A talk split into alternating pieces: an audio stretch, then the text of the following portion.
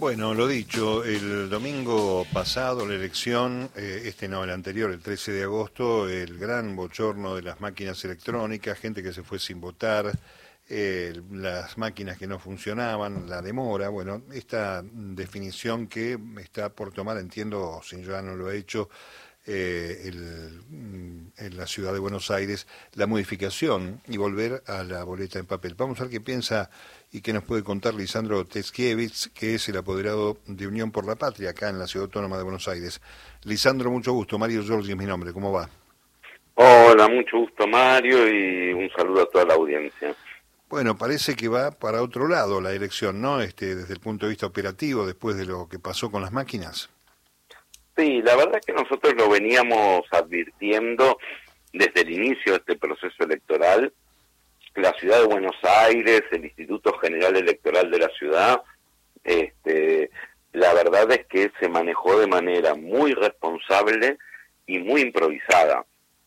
Se hizo una licitación a medida de una sola empresa, a las apuradas, contratando el servicio por un monto sideral de más de 25 millones de dólares, este, con menos de dos meses de antelación al acto electoral.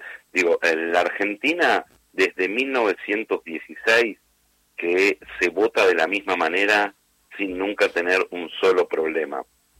Esta elección fue realmente bochornosa. Nosotros tenemos ubicados aproximadamente 2.500 votantes mínimos que se retiraron de las escuelas habiendo votado solo las categorías nacionales y no habiendo podido votar las categorías de la ciudad. Entonces, este, negarle a las vecinas y a los vecinos el derecho al voto para hacer un negocio multimillonario en dólares de una empresa y para favorecer a los candidatos del oficialismo, porque eso es lo que ha hecho Rodríguez Larreta, ¿no?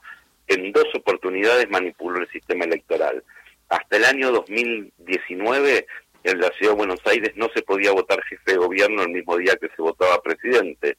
La reta modificó esa ley, la manipuló para poder ir en la misma lista que Mauricio Macri. Y este año inventó esta cosa del voto concurrente para poder favorecer las expectativas de Jorge Macri y Martín Lustó en la, en la elección de la ciudad.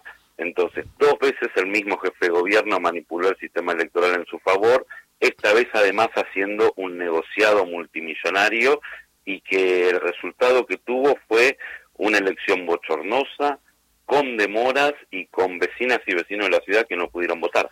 El mismo domingo nos tocó hablar con la doctora Servini y decía también algo que es muy penoso, eh, que podían introducirle a las máquinas un pendrive este, lo que ponía la cuestión al filo del fraude, ¿no? Al riesgo de fraude, como si fuera poco el, mal funcionamiento en general del sistema, ¿no? Sí, sí, los riesgos del voto electrónico son conocidos.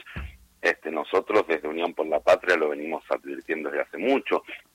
El voto electrónico, este no era voto, era boleta electrónica, tiene algunas diferencias, pero básicamente todos los sistemas informáticos tienen un problema conceptual o garantizan la integridad de la información, pero para eso necesitan poder tener trazabilidad y entonces saber qué persona votó cada voto, o nos garantizan el secreto, no sabemos quién votó cada voto, pero no nos pueden garantizar que nadie los modifique en el medio. Claro. ¿No? Tal cual. En cambio, el sistema nuestro histórico que funciona desde 1916 de la boleta papel nos garantiza que cuando abrimos la urna como hubo fiscales adelante, sabemos que nadie la manipuló y no sabemos quién puso cada voto.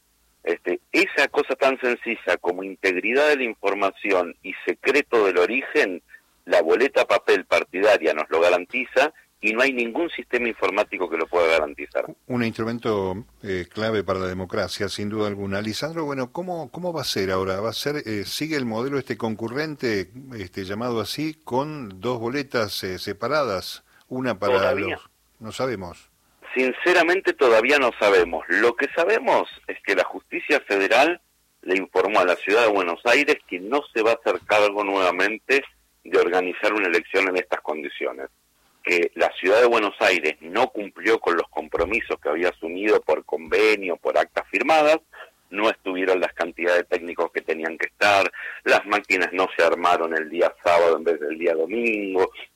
Digo, una, una cantidad de compromisos que había asumido la ciudad que no los cumplió. Por eso la justicia federal, que este, lleva la elección en la ciudad de Buenos Aires a cargo de la doctora Servine Curía, dijo, nosotros no vamos a organizarle la elección de la ciudad en estas condiciones el 22 de octubre. La ciudad ahora frente a eso tiene que decidir, tiene que decidir si vuelve a la boleta papel tradicional, si esa boleta es una boleta única con las categorías nacionales y de la ciudad, o si va a haber dos boletas de papel, si le cambia la fecha de la elección. Todavía la ciudad no ha dado información oficial de qué va a hacer frente a esta resolución. Bueno, convengamos que no le ha ido muy bien a la reta para acomodar todas las cosas después de la elección, pero eh, seriamente hablando tendría que estar todo en una sola boleta en papel y este, simplificar la cuestión, ¿no? Definitivamente. La verdad es que cuando hemos votado como siempre se votó a lo largo de más de 100 años, no hemos tenido problema cuando han querido meter esas innovaciones, no solo en la ciudad de Buenos Aires, ¿eh?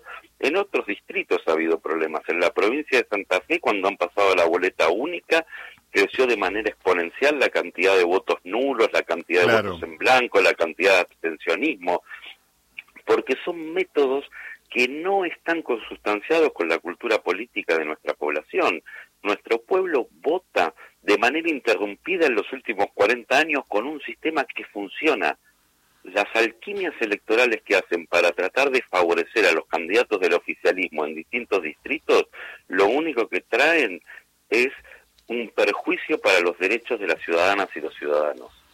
Está muy claro. Bueno, vamos a estar atentos esperando que eh, no estaba pensando también el tiempo, ¿no? Las personas mayores, las dificultades, este, explicar cómo era el mecanismo todo es un, es un chino, la verdad, este, para, para poder contarlo, incluso lo veníamos criticando previamente.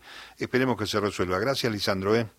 No, por favor, el agradecido soy yo y siempre a disposición. Muy amable, gracias. Lisandro Tetskiewicz es este, el apoderado de Unión por la Patria aquí en la Ciudad Autónoma de Buenos Aires. Vamos a ver cómo se vota.